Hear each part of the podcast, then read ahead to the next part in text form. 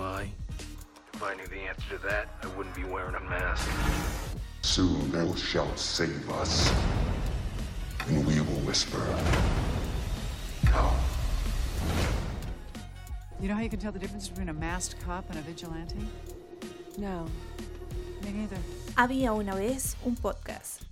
Bienvenidos a un nuevo episodio de Había una vez un podcast. Yo soy Diego Sierra, también conocido como Ojos Cuadrados, y hoy me acompaña Esteban Martínez de Cine Episodio. ¿Cómo estás, Esteban? Bien, bien, deseoso ya de hablar de Watchmen, que es uno de mis libros favoritos, trasciende para mí el cómic.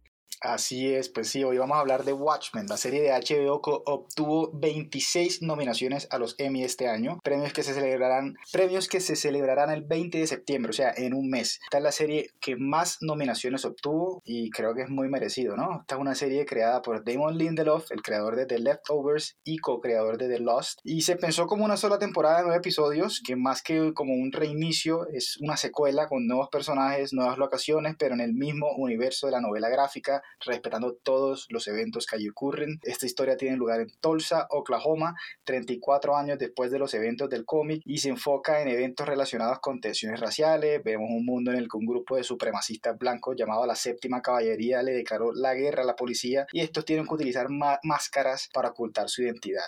De esta manera permiten que vigilantes se unan a sus filas. Hay muchas referencias a la novela gráfica, muchos incluso personajes que aparecen que conocemos del libro y aparecen en la serie durante toda la temporada y pues pero los principales personajes especialmente Angela Aber como Sister Knight es completamente original y completamente nueva. Pero entonces entremos en materia. Esteban ¿a ti qué te pareció esta miniserie? Bueno a mí personalmente me encantó. Creo que es muy buena. De pronto no, no la recomendaría si uno no ha leído el cómic antes porque siento yo que es hecha por una persona que se ha leído el cómic de pe pa. La persona que no se lo haya leído va a quedar como qué puta estoy viendo, porque, por ejemplo, eh, para una persona que haya leído el cómic, sabrá que Osi, Osimandias, pues es él desde que uno lo ve, pues, uno dice, ah, sí, claro, es, es ese personaje, pero pues, o sea, alguien que... ¿Sabías de entrada que era él? Sí, sí, pues uno dice como un viejo excéntrico, millonario, pues, ¿qué, ¿qué, otro personaje dentro de Watchmen va a ser? Sí, sí. Em, y, y, también, por ejemplo, personajes como Silk Spectre o, o la, gente Blake, como se hace. Sí, la gente Blake.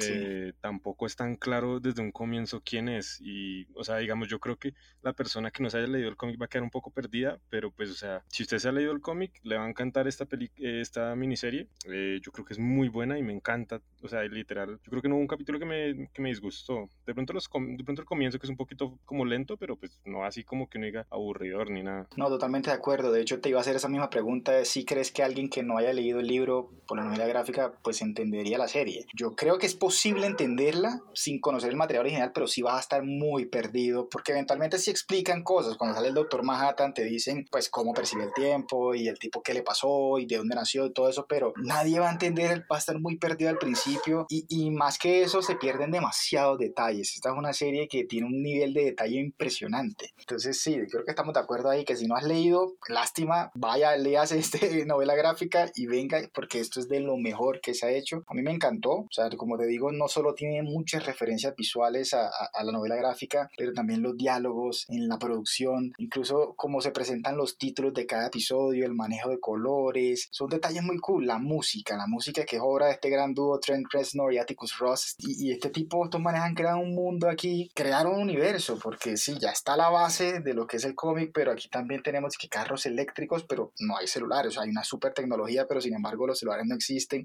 el internet no existe, la policía tiene una nave voladora que los que leímos sabemos a qué se refieren, de dónde sale el diseño, pero aquí también existen píldoras que con recuerdo, mejor dicho, es un, es un super sollado, un universo con mucha tecnología y mucha ciencia ficción, pero también realista en cierto modo y, a mí me encantó, o sea, creo que es de lo mejor que hay en televisión, no hay nada como Watchmen, en serio es súper distinta, en ninguna plataforma vamos a encontrar algo así y, y pues sí, yo creo que fue de hecho lo mejor que se hizo el 2019, muy merecida esas 26 nominaciones a los Emmys y pues no sé qué más haya para agregar, si tienes algo que decir, porque yo creo que yo tengo también en la novela gráfica, me la he leído varias veces en casa y la serie me la he repetido, me la vi dos veces, porque precisamente para volver a hablar en este, en este podcast y le encuentras cosas nuevas cuando te la vuelves a ver. Desde el primer episodio hay muchas pistas, es una serie que demanda nuestra atención y tú vas a notar unos detalles que después dices, uy, esto es importante más adelante, uy, así uno ya sabiendo. ¿Y qué, ¿Y qué cosa no le encontró la segunda vez? No, es que desde el primer episodio o segundo episodio tú vas notando detalles, digamos, como en el episodio, creo que en el séptimo, te mencionan cosas, ah, no, la conversación en el octavo, perdón, cuando están en el bar y están hablando del el huevo, digamos. Como el tipo dice, técnicamente yo podría transferir mis poderes. Claro, eso es importante después, ¿no? En el último, en el último episodio. Y cuando ya tú lo ves en el noveno y ves cuando el tipo le dice, cuidado con los huevos, y ella los tira al piso y los rompe, uno ya ahí lo tiene en la cabeza, en la mente, oh, pero el huevo, el huevo. Y al final claramente el tipo ve la, Ángela ve la caja con solo un huevo y uno dice, claro, pues ahí el tipo que le dijo cuidado con los huevos quedó solo uno vivo y, y, y, lo, y lo ve. También el, en la conversación que tiene con el abuelo. Y el tipo cuando, ah, cuando está en la piscina y él le dice sal de la piscina, y él le dice no, necesito que me veas porque es importante para después. Y te recuerdas que en el episodio anterior habían hablado de que el tipo podía caminar sobre el agua y, entonces son esos detalles que uno va viendo lo que tú dices, Tosimán. De hecho, al principio sí, uno dice, este puede ser, pero uno no lo sabe hasta, con certeza hasta el tercer episodio. Pero desde el primero ya sí vas notando detalles que te ponen, la serie es muy inteligente en cómo te narra toda la historia. Claro, yo creo que no es, yo creo que no es la típica serie que nos da toda la información de una vez, o sea, yo creo que eh, lo mismo que dije ahorita, o sea, digamos, si uno no ha visto el cómic, uno va a quedar como, ¿qué? ¿Cómo así? O sea,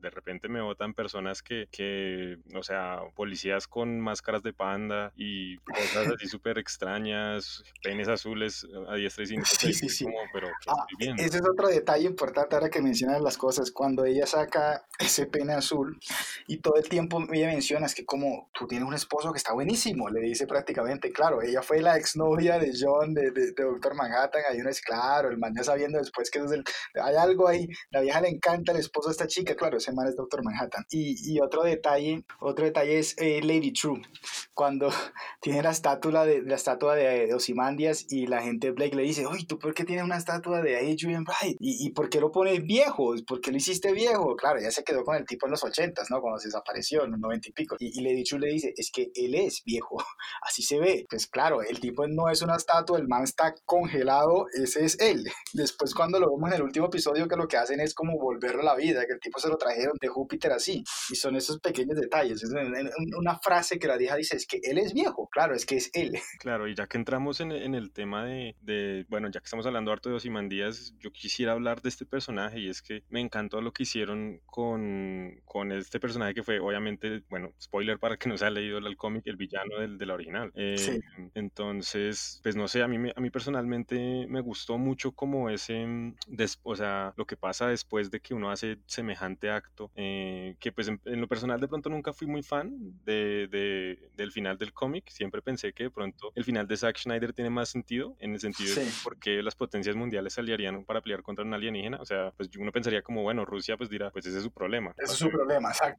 Mientras que con el, el de Doctor Manhattan, pues uno dice como, bueno, pues o sea, si la arma más poderosa que ellos tenían ahora está, se volcó contra ellos, pues uno dice, bueno, sí, claro, toca unirnos porque si no, de pronto este man eh, le da por también acabarnos a nosotros. Pero pues entonces, eh, toda esta cuestión de hacer, de hacer tal cosa y una persona tan ególatra como es Adrian Bay, no, no ver, uno, su utopía y dos, eh, no tener el reconocimiento. Para él es algo importantísimo, no tener el reconocimiento, tanto que incluso yo creo, o sea, se, se, se autosabotea cuando llega, ¿cómo es que se llama esa luna? ¿A Europa? Europa. Cuando llega a Europa se autosabotea, empieza a matar gente, empieza a hacer un montón de cosas, empieza a ser supremamente cruel para que justamente lo juzguen, se crea un, se crea un, eh, un antagonista para su, para su obra de teatro. Y a mí me encanta como lo, lo, lo, estresante que debe ser, sí, literalmente, haber salvado el mundo de, de, de una, un holocausto nuclear y literalmente que nada de lo que nos haya pensado se haya resultado. No, de acuerdo, y el tipo pensó, quería ser adorado y, y pensó, pucha, aquí voy a ser, por fin él cuando le vende el cuento, el, el doctor Manhattan le dice, no, tengo un país con vida, un planeta con vida y, y solo hace, esa gente solo me sirve y me adoran y yo no quiero eso. Yo creo que este tipo se le abrieron los ojos y dijo, pues eso es lo que yo quiero, ser adorado. Nunca se imaginó que iba a ser un par de clones nada más y si iba a ser un mundo aburrido que les aburrió rápidamente, un infierno infierno el que estaba viviendo. Claro, y usted se, y usted se dio cuenta, digamos, de eso en, de eso de, de que eran clones desde un comienzo, yo lo sospeché, por lo que pues de, en el, en el cómic hace, hacen toda esta cuestión de clonación y demás. Eh, yo creo que si uno ha visto la película y ve después esta serie, uno va a quedar como, ¿qué? ¿Cómo así que clonación? La película el man no hace. Sí, sí, sí, sí. Pero pues si uno lee el cómic ya eso tiene sentido. Sí, sí, sí, Ah, de acuerdo. y me encanta como la referencia bíblica que, que son estos personajes en Europa. Eh, lo- y ¿cómo se llaman? Eh, Mr. Y no me acuerdo el nombre del otro. Los Sí. Eh, pues son literalmente eh, personas bondadosas y, y él, él los intenta corromper, incluso los intenta corromper de lo, No, lo eh, bondadosas y, que y- son. y al final cuando el tipo le dice es que te quería, te creí como un adversario, porque quería tener un adversario que, que me pusiera en aprietos. Y el tipo le dije, y, y fui uno muy bueno, y el tipo le dice, no, no lo fuiste, un cabrón total. Sí, ese, o sea, ahí se nota lo pedante que es este personaje que ni siquiera le da un momentico de paz. Y no, o sea, para él las personas son literalmente como juguetes. Y así también uno lo ve con eh, su hija, eh, Lady True, que pues, Sí. o sea, uno, uno ya después entiende por qué ella está obsesionada con, con la dominación pues de mundial y pues porque se armó todo este esquema para obtener los poderes de Doctor Manhattan. Porque, o sea, si, si, si el papá de uno le dice eso y no le da nada y lo manda así eh, a patadas básicamente fuera, pues uno dice que yo también me, yo también me, me pongo a hacer un plan de ese tipo. Sí, sí, sí, totalmente de acuerdo.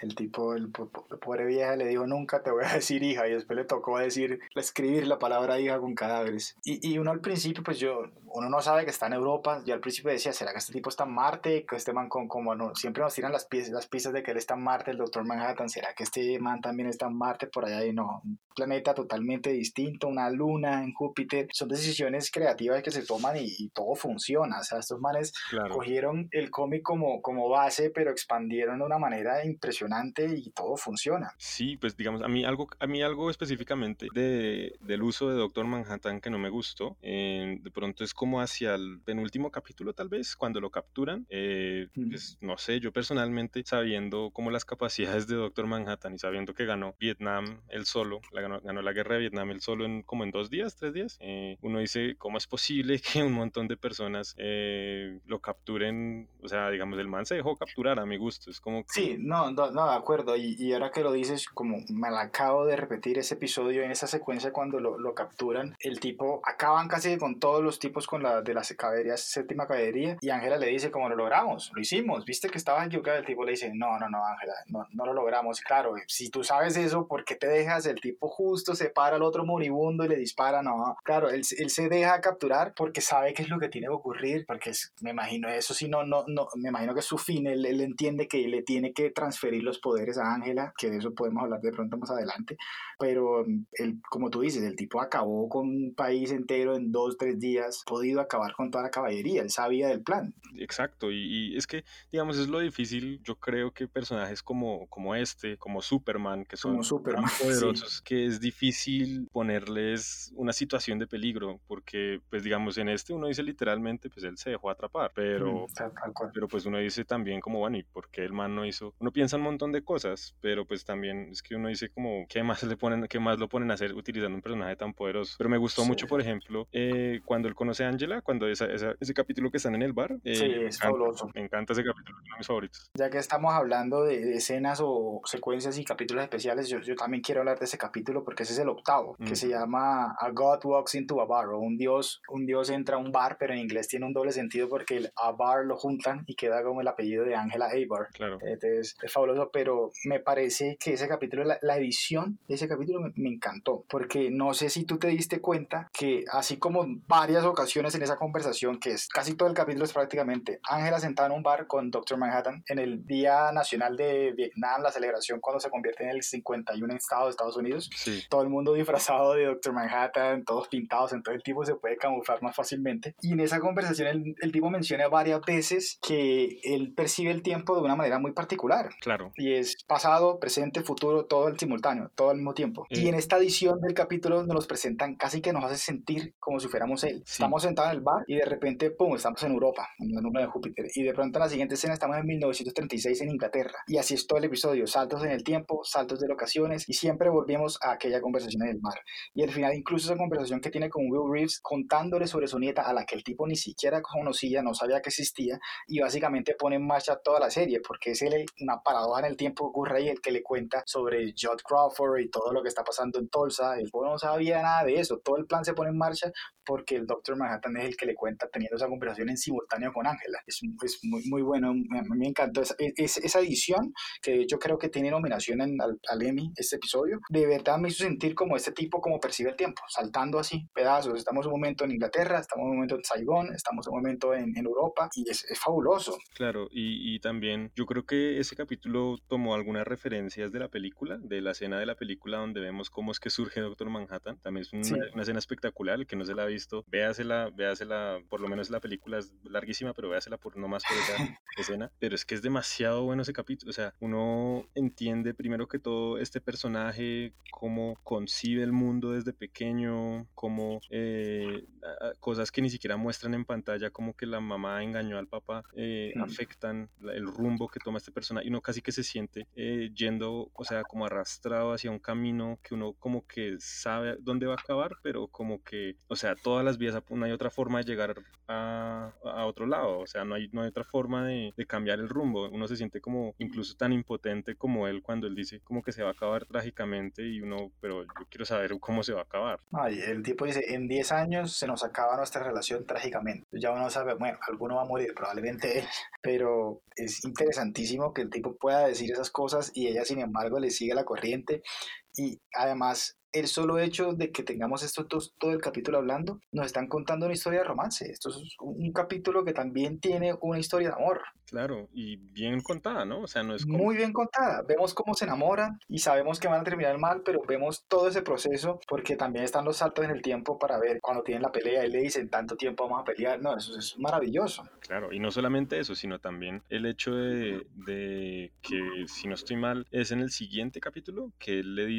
como, este es el momento que me enamoro de, de, de ti. Sí, que, que, el siguiente capítulo es el último y este es el momento, sí, cuando está en la cocina. Exacto. Y uno, y uno dice como que, ok, ya, o sea, uno queda igual que la vieja como que hasta ahorita sí, sí. es que se enamora. Hasta ahora te enamoras. Pero entonces sí, ya después uno recuerda el capítulo anterior y uno dice, ah, bueno, pero es que él percibe todo a la vez. O sea, él estuvo enamorado desde que básicamente, yo no sé, desde que él... Vivió ese momento hace rato en el, para nosotros. Pues. Claro, él, él básicamente ya vivió ese momento, ya ha estado enamorado y él básicamente vive todo, toda su vida hasta, hasta que, bueno, hasta que muera al final, ¿no? Entonces, pero ¿sabe qué capítulo también me gustaría hablar? Eh, del capítulo de los orígenes de la justicia encapuchada. Sí, el sexto, This Extraordinary Being, este extraordinario ser. Ese también me parece una maravilla, de pronto incluso mejor, que ese es el sexto episodio porque también funciona como una historia solita, también nos avanza la historia de toda la miniserie, pero cuenta la historia de la justicia encapuchada, el Hooded Justice y cómo nació.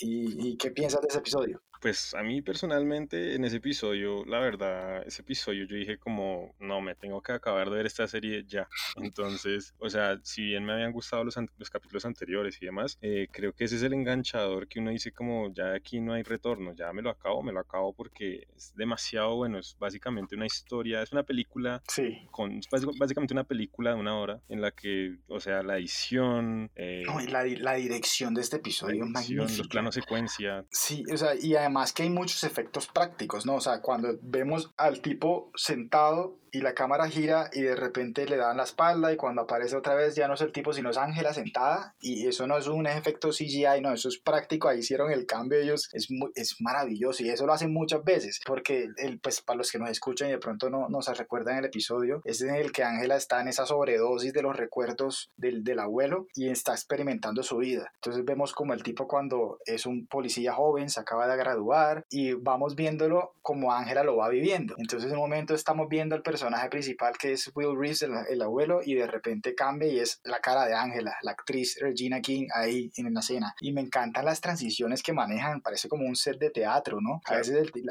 abren la puerta de la comisaría de policía, cuando se cierran y sale, pum, está en la, una, un marco, nada más el marco de la puerta en la mitad de la calle y el tipo sale caminando como si nada, es maravilloso. Claro, y no solamente en lo técnico, en, eh, pues bueno, en lo visual y en lo sonoro también, o sea, un ambiente sí. sonoro increíble, el guion, el guion está escrito de una forma en que uno, uno empieza a desesperarse con el personaje de que, o sea, de que, bueno, el man se une a este, a este grupo de vigilantes, pues, al equivalente de, de la Liga de la Justicia de este mundo, y todos ellos simplemente están dentro de esto por la plata, o sea, por unas... Sí, la plata y la fama, son como The Boys.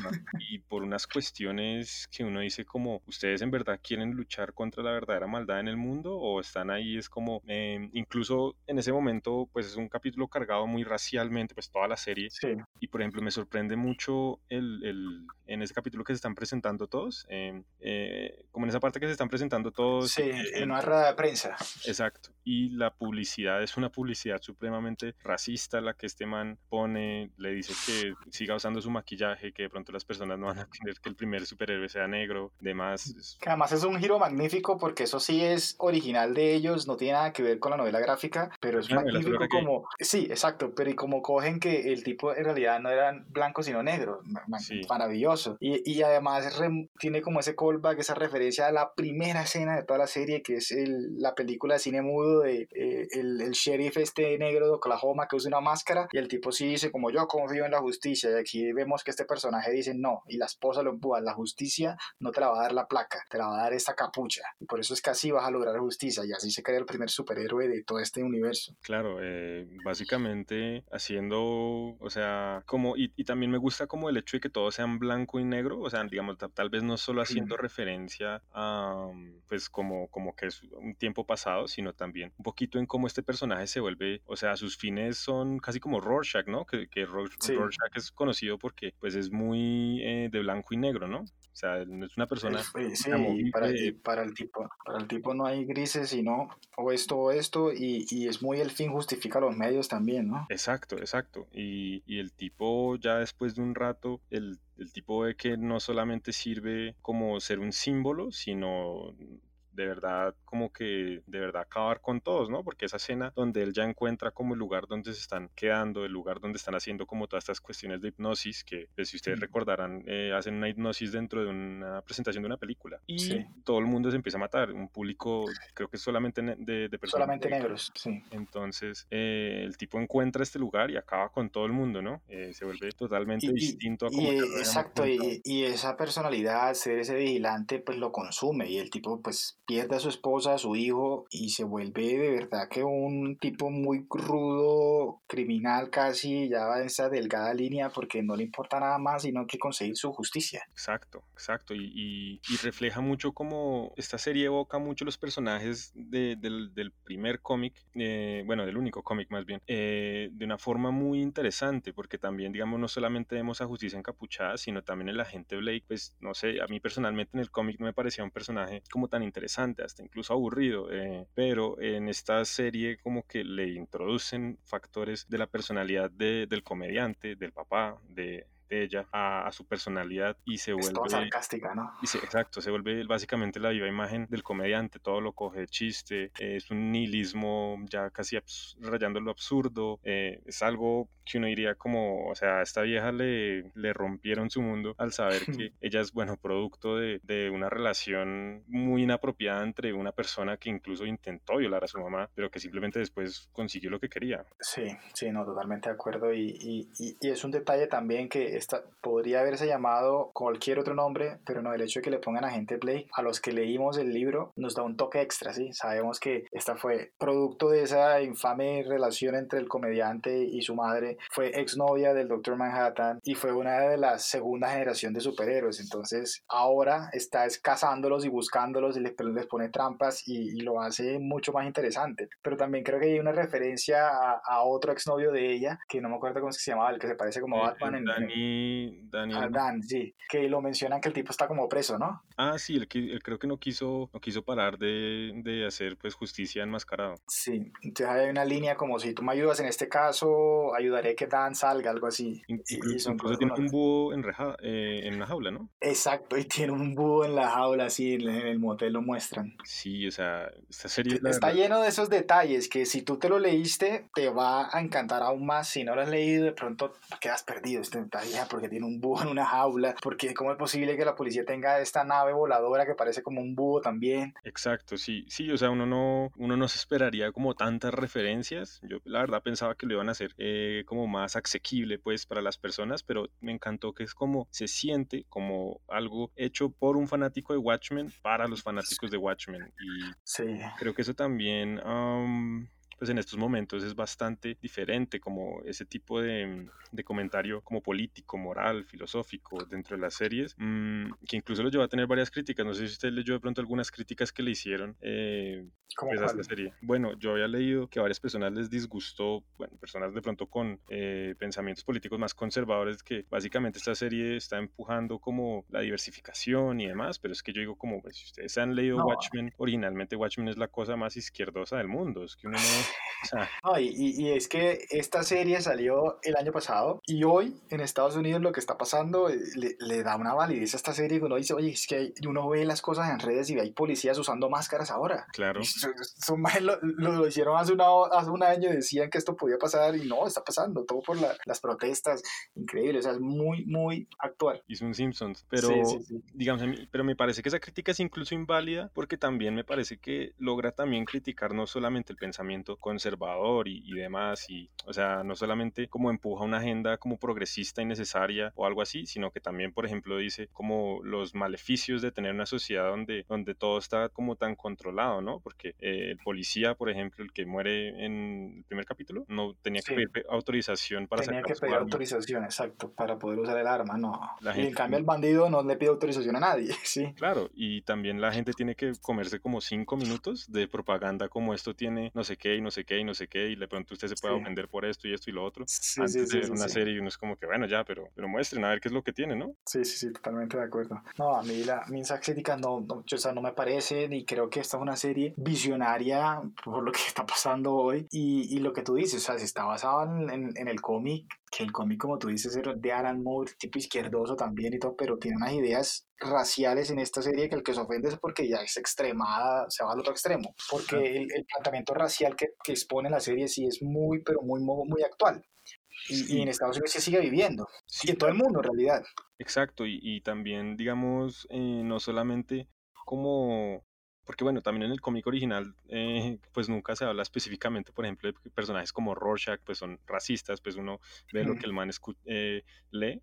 El cómic favorito de él es, pues, o sea, es conocido por ser un cómic de ultraderecha y de un montón de cosas. Y bueno, él es un personaje que uno lo ama o lo odia, es un personaje que le encanta, pues, todo lo ultra, lo ultra conservador, pues.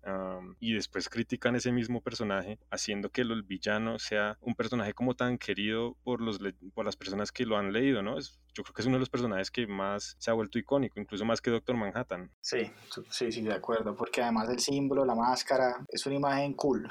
Sí, exacto, es como un Batman racista, básicamente. Sí, sí, sí. Es como un Batman fascista, es un... O sea, básicamente todos estos personajes son alegorías. O sea, es- Watch- eh, Doctor Manhattan es como Superman si Superman no le interesara al mundo y, y así sucesivamente todos los demás son una referencia como a los grandes de DC. Sí, como una parodia en cierto sentido.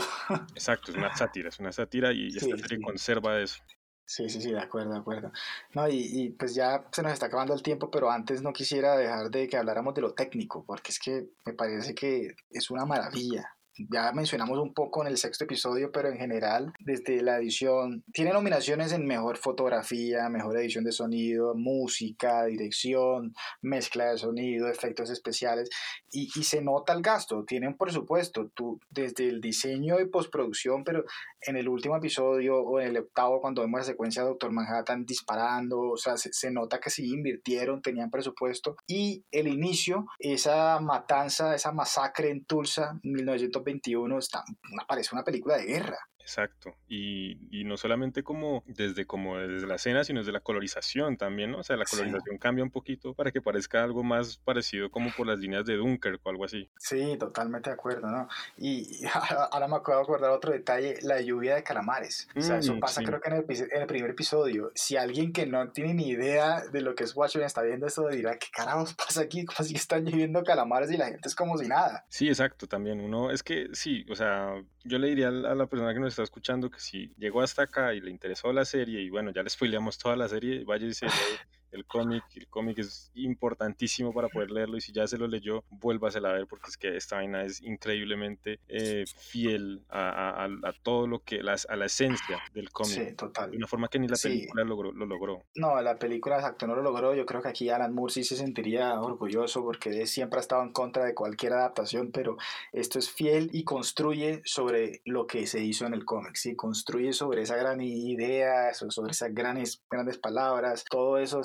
imágenes. Aquí crean algo nuevo a base de eso y, y es maravilloso. O sea, yo creo que como un comentario de cierre, si no han visto, se están perdiendo de lo mejor de lo mejor que, que, ha salido en los últimos años para mí, porque ojalá se lean el cómic, como tú dices, son cuando salió eso eran como 12 tomos, pero hoy en día eso solo venden en un solo libro, 200 páginas creo, no es muy largo y como tiene dibujos, pues pasa rápido, muy interesante y sigue siendo pertinente a lo que está pasando hoy en el mundo. Y esta serie, véanla después porque, como digo, coge esas ideas y las lleva al otro medio y funciona muy, pero muy bien. Todos los aspectos técnicos son una maravilla, la dirección, la escritura el guion, todos los actores y cuenta una, una, historia muy buena. O sea, si no quieres saber nada de lo que ha pasado, no importa, te la puedes ver y puedes que la disfrutes. De hecho, si alguien que nos está escuchando no se ha leído el cómic y se la vio la serie o se la va a ver, que nos cuente, nos escriba si, si, si entendió todo y se le gustó. Pero si conoce la historia, esto es súper enriquecedor y, a mí me parece que todo el mundo debería verla, ojalá. Ojalá todos la vieran. O veas la película también, pues va a quedar medio perdido. Pues sí, pero, la pues película funciona, son tres horas y media, creo. Y hay una versión como de cuatro cuatro horas, ¿no? Es que a Zack Snyder le encanta hacer cosas que le encanta hacer películas de más de como seis horas. Sí, eh, la película a la final le cambió el final, pero es casi que cogió los cuadritos del cómic y los puso en, cine. Básicamente, solamente que sin, se me hace que un poquito sin la esencia del, del cómic, como que sí, no, perdió mucho porque pues el cine no funciona como un cómic, ahí él de pronto no entendió que es otro medio, pero es que literal parece que fuera cogido los cuadros y los vamos a ponerlos en movimiento. Este es su storyboard, listo. Exacto, ese es básico. Yo creo que él hizo eso. Yo creo que él llegó en el pitch y dijo: Aquí tengo el storyboard, ya tengo esta en adelantado, grabemos. bueno, ¿tienes algunas palabras finales? Eh, bueno, no sé, de pronto Alan Moore, no sé la verdad si le haya gustado o no, pero pues a mí me encantó. Eh, a mí me encanta que sigan sacando cosas de Watchmen. Esperemos que ojalá llegue una segunda temporada porque el final nos dejó. Eh, ¿Qué, piensas del final? Porque a mí me quedó clarísimo que el, tipo le transfirió sus poderes. ¿Tú qué crees? Pues, pues, todo indica que sí, ¿no? O sea, todo indica que pronto él le da los poderes suyos eh, de Doctor Manhattan, los poderes básicamente de un dios, a una persona mucho más interesada por la vida humana, mucho más justa, que de pronto haga mejores cosas. Como todos lo criticaban, ¿no? Con todo su poder, todo lo que podría hacer y no, se fue por allá a vivir en una luna en Júpiter. Exacto. Yo creo que sí, pues yo, o sea, yo le diría a la gente, véasela, eh, la verdad no sé a qué, pues usted ya mencionó como a qué está nominado y yo creo que se lo merece todo. Eh, bueno, no sé, a mí me encantó, la verdad, a mí me encantó y es una serie que yo creo que no va a salir algo parecido dentro de un buen rato. Sí, es un producto único y, ojalá sea un gran ganador el 20 de septiembre en los Emmy. Aquí esto es Había una vez un podcast donde vamos a estar hablando de algunas de las grandes nominadas a los premios Emmy. Por eso le dimos este tratamiento a Watchmen. Esto ha sido todo por hoy. Yo soy Diego Sierra de arroba ojoscuadrados.com, tanto en Instagram como en Facebook. También me pueden seguir en Twitter como ojos, arroba ojos cuadrados co y en YouTube simplemente como ojos cuadrados. Esteban es miembro de Cine Episodio y lo pueden seguir en todas las redes como arroba Cine Episodio. Recuerden que esto es Había una vez un podcast, una colaboración entre ojos cuadrados y Cine Episodio. Hasta la próxima. Chao, chao.